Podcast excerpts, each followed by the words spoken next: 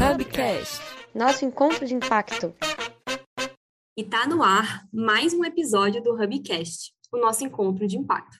Ou melhor, nosso Hubcast de verão, durante a estação mais aguardada do ano. A gente vai aproveitar essa série de verão para falar sobre o seu impacto no meio ambiente e na sociedade. Será que as cidades elas estão preparadas para os múltiplos impactos que essa estação nos traz? Então fica com a gente, porque vem muita coisa boa por aí. Eu sou a Ana Hoffman, coordenadora de projetos do Impact Hub Brasil. Para quem está apenas me ouvindo e não me vendo, eu vou fazer uma breve autodescrição para vocês me conhecerem um pouquinho melhor. Eu sou mulher, eu sou branca, sou jovem, jovem, né? 26 anos, tá valendo. Cabelos um pouco castanhos, um pouco loiros, olhos e sobrancelhas castanhas, boca colorida com batom vermelho, além de uma blusa preta com alguns desenhos vermelhos e verdes.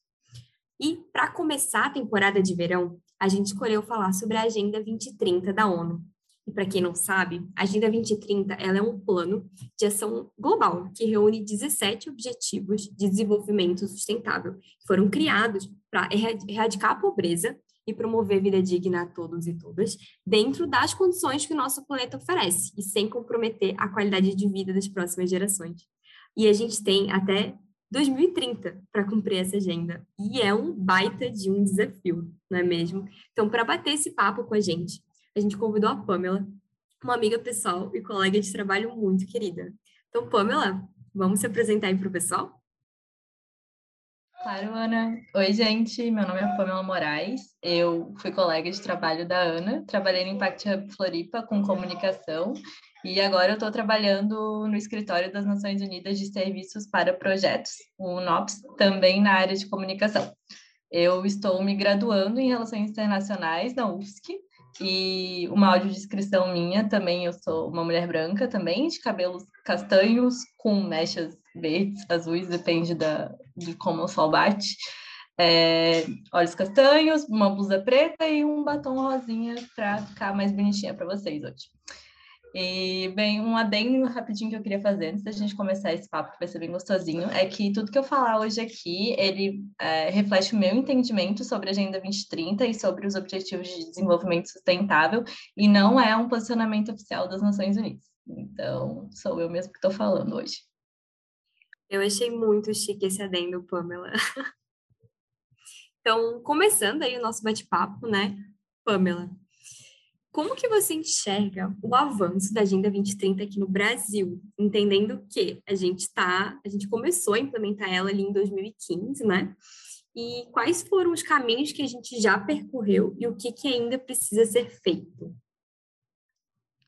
Então, Ana, o Brasil ele teve uma boa largada na Agenda 2030, né? A gente começou a se mexer em direção aos objetivos de desenvolvimento sustentável até antes da assinatura, que nem você falou, foi em 2015, mas lá por 2014 o Brasil já estava criando uma força-tarefa que tinha o objetivo de discutir os desafios que a Agenda 2030 traria para o Brasil, né? Essa força-tarefa ela envolvia o governo federal e algumas agências da ONU que estavam ativas no país na época. A partir de então, depois da assinatura, teve em 2016 a criação da Comissão Nacional para os ODS, que foi uma articulação envolvendo entes federativos, o setor privado, representantes da sociedade civil, é, sendo que essa própria horizontalidade é um princípio da Agenda 2030, né? É bem importante que várias camadas da sociedade estejam envolvidas nesse objetivo, nesses, na busca desses objetivos. Só que em 2017 começaram vários retrocessos, assim, né? A gente passou por é, mudança de governo e teve um relatório que ele é lançado anualmente, que se chama Relatório LUS, que ele é elaborado pelo Grupo de Trabalho da Sociedade Civil para a Agenda 2030, que ele denunciou que nenhum avanço foi registrado em qualquer um dos 17 ODS já em, a partir de 2017, né? Então ele também traz como que algumas políticas adotadas, por exemplo, a PEC do teto de gastos, configuravam retrocessos bem graves. E isso continuou, né? Essa tendência continuou no Brasil, é, depois que o governo Bolsonaro assumiu a presidência, outras, outros retrocessos foram é, identificados em relação aos ODS, e a pandemia só veio para agravar isso, né? Então, os últimos dois anos têm sido anos bem difíceis em, no sentido de atingir as metas que são colocadas para o Brasil aí. Não era bem o que a gente queria ouvir aqui, né, Pamela? Mas é importante a gente ter consciência de onde a gente está hoje, né? E essas tuas informações, elas né, me assustaram bastante por aqui. Então, eu sabia que a gente já está parado há um tempo e que a pandemia tinha agravado, né? Mas é, é sempre complexo estar ouvindo em relação a isso. Né? Às vezes a gente vive numa bolha, porque a gente que trabalha com negócio de impacto, a gente tem sempre esse olhar muito positivo, né? E aí se deparar com essas informações é, é complicado né? Sim, eu fiquei bem impressionada, assim, porque no último relatório, desse relatório Luz, é, do ano passado, eles mostraram que nenhuma das 169 metas dos ODS, elas sofreram avanços, assim, sabe? Ou elas ficaram estagnadas, ou elas retrocederam, ou não tinha dado suficiente para analisar elas. Aí também só explicando que são 17 ODS, mas que esses ODS são quebrados em metas, né? Então, esse conjunto de 169 metas, é, a gente está bem para trás no momento, assim. Pois é, e o Brasil ele já foi uma grande referência né, em relação à Agenda 2030, não só a Agenda 2030, mas até os próprios objetivos do milênio, que, né, que que vieram antes da Agenda 2030. Então, em relação ao combate à fome, vários programas sociais, educação, né, como o Reúne, que também serviu para aumentar né, a, a, o acesso à universidade pública. E, inclusive, o Brasil sempre foi muito referência no DS7, que é o de energia limpa e sustentável, né? E a gente vem tendo um, um sério retrocesso em relação à nossa matriz energética. Mas uma coisa que me chamou a atenção ali na tua fala, Pamela, é que você disse que não é só um compromisso do governo, né, a Agenda 2030 ela é um compromisso aí, ela é um pacto né, entre várias esferas, entre governo, sociedade civil, é, entre empresas, organizações, e olhando especificamente para empresas e organizações, né, eu queria que você me falasse um pouquinho, na verdade, é como que essas organizações, né, o setor privado, basicamente, ele pode estar apoiando o, os objetivos de desenvolvimento sustentável, né, principalmente através aí da sua comunicação e dos espaços que ele tem. Né? Então, você que já é da área da comunicação, acredito que é, é sempre legal legal, puxando a sardinha também. Sim, então é interessante que a própria, o próprio documento da Agenda, da Agenda 2030 ele já prevê que todos os segmentos da sociedade são chamados para trabalhar em prol desses objetivos do desenvolvimento sustentável, né? E, e isso inclui, além do setor privado, é, organizações do terceiro setor, né, ONGs, enfim. Então, é muita gente que tem que trabalhar em conjunto. É, num cenário que nem o do Brasil, quando a gente vê que o governo federal, principalmente, ele não está muito alinhado com a Agenda 2030 ou está optando não tomar ações muito contundentes em relação a como atingir as metas, por exemplo, é, essas outras partes da sociedade, elas ganham maior peso, né? Então, que nem você falou, a gente que trabalha com negócio de impacto social, a gente fica numa bolha, mas é uma bolha muito importante, sabe? É muito bom que essa é importante saber o que está acontecendo no geral, mas também é bom ter essa bolha se movendo. E as empresas elas podem agir de, várias maneiras, assim, né? Com a parte da comunicação, acho que um, uma questão fundamental é informar as pessoas, porque nenhuma empresa vai atingir todos os ODS sozinhas, mas ela pode colaborar para informar a população, para a população se juntar a essa, essa pressão, a essa cobrança de que o poder público é, elabore políticas ou que as empresas tenham um, um comportamento mais sustentável por si só. Então, quando tem um, por exemplo, o Impact Hub, que tem uma plataforma boa de seguidores nas redes sociais, ele se propõe a informar sobre isso, é uma ação que agrega na Agenda 2030, né? Além disso, o monitoramento e a cobrança e o advocacy são bem importantes, assim, né? Movimentar pessoas conhecidas, pessoas que são referência em diversos assuntos, na diversidade, na paridade de gênero, nas questões de mudança climática, para ajudar nessa informação e para ajudar nessa cobrança também é outra característica que as empresas podem adotar, assim, né? É, a comunicação é uma ferramenta que, como se bem usada, ela pode ter um impacto muito bom, né? Muito, muito importante aí. Então, como você falou, né, que no Impact Hub a gente não só comunica as nossas ações em relação aos objetivos de desenvolvimento sustentável, que já são super importantes, que ajuda a inspirar muita gente, né, a entender como que eu, que uma pessoa que estou em Palhoça, Santa Catarina, posso estar tá contribuindo em relação aos objetivos de desenvolvimento sustentável, né, como também é, utilizam para mobilizar outras empresas e, e, outras organizações, né, a fazer parte desse movimento, né, que é um esforço coletivo. E se a gente, né, se a gente isoladamente tem que trabalhar para os ODS, não vai adiantar de muita coisa, né? Porque é isso cada. É até uma coisa que é legal de falar, assim, que já, eu lembro que a gente estudou também juntas sobre isso, é que cada objetivo ele está muito interligado no outro, né? Então a gente só vai ter redução de desigualdades se a gente estiver trabalhando educação, por exemplo, né? A gente só vai conseguir falar aí sobre é, cidades mais sustentáveis se a gente não tiver moradores passando fome, né? E não tiver políticas para isso. Então é tudo muito interligado. Né? E não só os ODS em si, mas é, a gente como trabalhando pela Agenda 2030. Né? Então, uma política isolada, ela é uma política isolada, mas ela precisa fazer parte de uma grande rede. Né?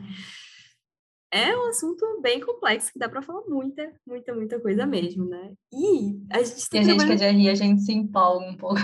A gente é se legal, né? empolga, né? Essa gente... coisa toda entrelaçada, assim é, interdependência, né? Ah, para quem não sabe, eu e a Pamela, a gente estudou juntas, né? Nós somos formadas em relações internacionais, da onde que vem essa paixão, né? Pelo objetivo de desenvolvimento sustentável e por tudo aquilo que é global, essa visão mais ampla, né? Mas, Pam, acho que assim, para a gente dar aquela finalizada, né? Fechar aí com, com chave de ouro, aí eu queria a tua opinião sincera, tá? Eu tô sincera sobre de a gente tem até 2030 para cumprir essa agenda, tá olhando para esses 17 objetivos e é 600 e poucas metas, até agora me fugiu aqui o número exato, né? Você acha que até 2030 a gente vai conseguir cumprir essa agenda? A gente não vai? Qual que é a tua opinião? Lembrando que é a sua opinião, não é a opinião da, da ONU, não, gente. Sim. Ah, então é, é difícil prever, especialmente no momento que a gente está, assim, né, de pandemia. Acho que essa pandemia veio para mostrar que qualquer reviravolta tem mais uma reviravolta que é possível. Então é, é muito difícil fazer suas apostas, assim. É, é certo falar que se a gente continuar nesse ritmo, com essa falta de centralização, com uma ausência do poder público puxando os outros níveis de sociedade para ajudar na, nessa, no obje, nesses objetivos, no alcance desses objetivos, a gente não vai sair muito do lugar. Eu acho que esse último relatório que eu citei, que mostrou que nenhuma das 169 metas sofreu avanço, assim, tipo, teve algum avanço, é muito preocupante, né? É, e claro que tem vários outros fatores para a gente considerar além da própria pandemia. Tem o fato de que esse ano é ano de eleição presidencial, então a postura dos, dos candidatos muda, é, dependendo de qual governo assumir, é, tem uma agenda diferente, tem um plano econômico, social diferente, então é depende muito de várias coisas, além da própria pressão internacional, né? A gente adora falar essas palavrinhas mágicas em RI, mas na última COP a gente já viu que o Brasil já não foi tão bem recebido, justamente porque a gente não está lidando bem com o desmatamento na Amazônia, a gente teve muitos retrocessos nessa questão de preservação do meio ambiente, né? Então, na esteira que a gente está, é difícil ver que a gente vai conseguir um atingir esses objetivos, mas eu acredito que tem um tempo hábil, o Brasil é um país muito grande, o Brasil é um país com muitos recursos, então se tem uma mudança de direcionamento, que é uma mudança consistente, uma mudança centralizada, o Brasil pode sim é, progredir em diversas dessas metas, do mesmo jeito que a gente regrediu tão rápido, acho que é muito possível a gente recuperar o passo, mas é uma coisa que tem que ser em todos os setores, né? Não adianta só uma formiguinha ele puxar, tem que ser uma pressão para ser uma coisa sistematizada, uma coisa realmente bem fundamentada, assim. Eu super concordo contigo. Acho que possível é, né? A gente é uma, o Brasil é muito grande. A gente tem muitas organizações, muitas empresas, muitas pessoas que podem ser mobilizadas por isso mas não significa que seria fácil, né? É sempre desafiador. num, olhando assim no geral, eu vou fazer, na verdade, agora, Bis, eu vou dizer que eu não vou opinar, né, sobre isso, mas vamos, vamos trabalhar, né, a gente aqui é nós fazendo a nossa parte como organização e também como, como indivíduos, né, para a gente conseguir é, atingir, né, todas as metas da Agenda 2030 aqui no Brasil. Lembrando que o mundo todo precisa atingir essas metas também, não é só aqui o Brasil, né, pessoal? E, gente, né? Acho que a gente está chegando aí no fim. Esse o Hubcast, né? Ele está sendo construído com episódios bem curtinhos, esse de verão, mas para a gente ter essas conversas um pouco mais rápidas e conseguir não se aprofundar nos temas, mas pelo menos trazer eles para discussão, né? Então, é só o fato da gente estar tá abrindo aqui para falar sobre o DS, talvez alguém que não conheceria sobre isso já vai dar uma pesquisada, já vai conhecer um pouquinho mais. E, pô, é sempre muito bom conversar contigo, ainda mais unindo aí duas das nossas paixões, né, que é o desenvolvimento sustentável e a comunicação. Mas chegou o momento de encerrar.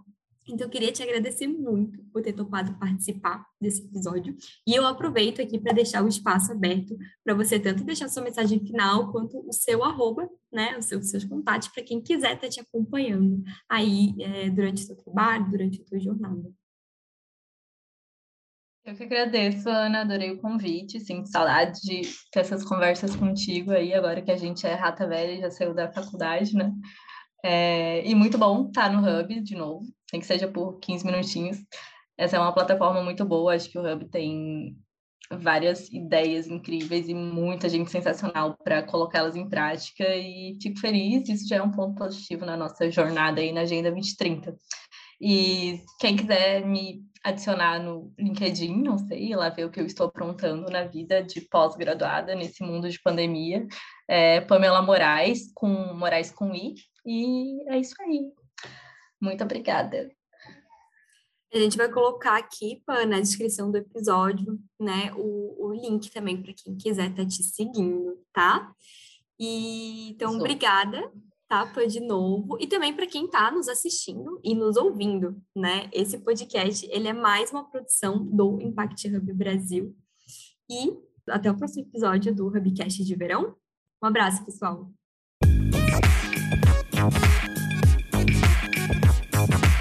Hubcast, nosso encontro de impacto.